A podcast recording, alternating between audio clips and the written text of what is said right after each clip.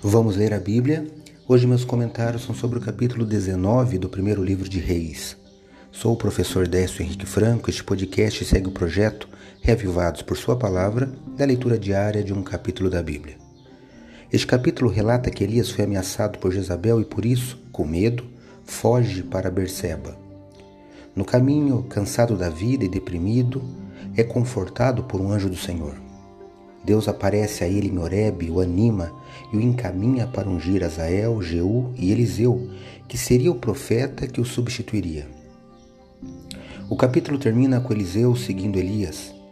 Eu destaco os versículos 11 a 13 do capítulo 19 de 1 Reis, que relatam a aparição de Deus a Elias.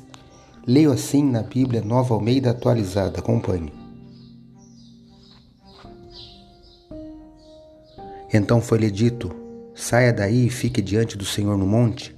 Eis que o Senhor estava passando e um grande e forte vento fendia o monte e quebrava as rochas diante do Senhor. Mas o Senhor não estava no vento. Depois do vento houve um terremoto. Mas o Senhor não estava no terremoto.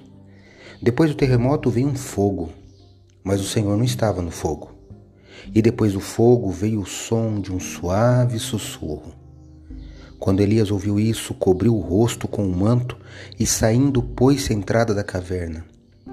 Eis que veio uma voz e lhe disse: O que você está fazendo aqui, Elias? 1 Reis 19, 11 a 13.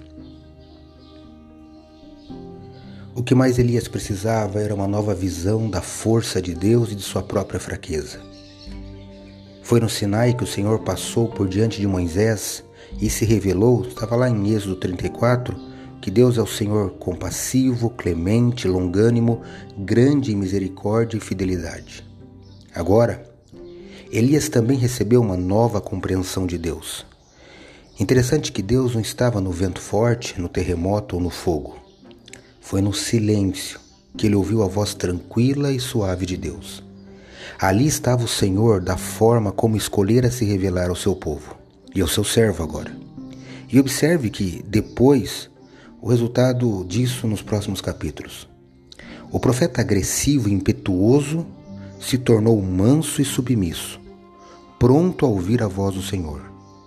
Um novo Elias seguiria agora adiante, não como fogo ou tempestade para produzir grande comoção a ser testemunhada por multidões, mas de uma forma mais calma, falando a indivíduos aqui e ali para produzir resultados duradouros no coração e a vida das pessoas. Deus transforma a vida dos seus filhos. Peça também a presença de Deus em sua vida e receba a novidade de vida. Leia hoje 1 Reis, capítulo 19. Esse foi mais um episódio diário deste projeto de leitura da Bíblia apresentado por mim, Décio Henrique Franco. Um abraço e até amanhã.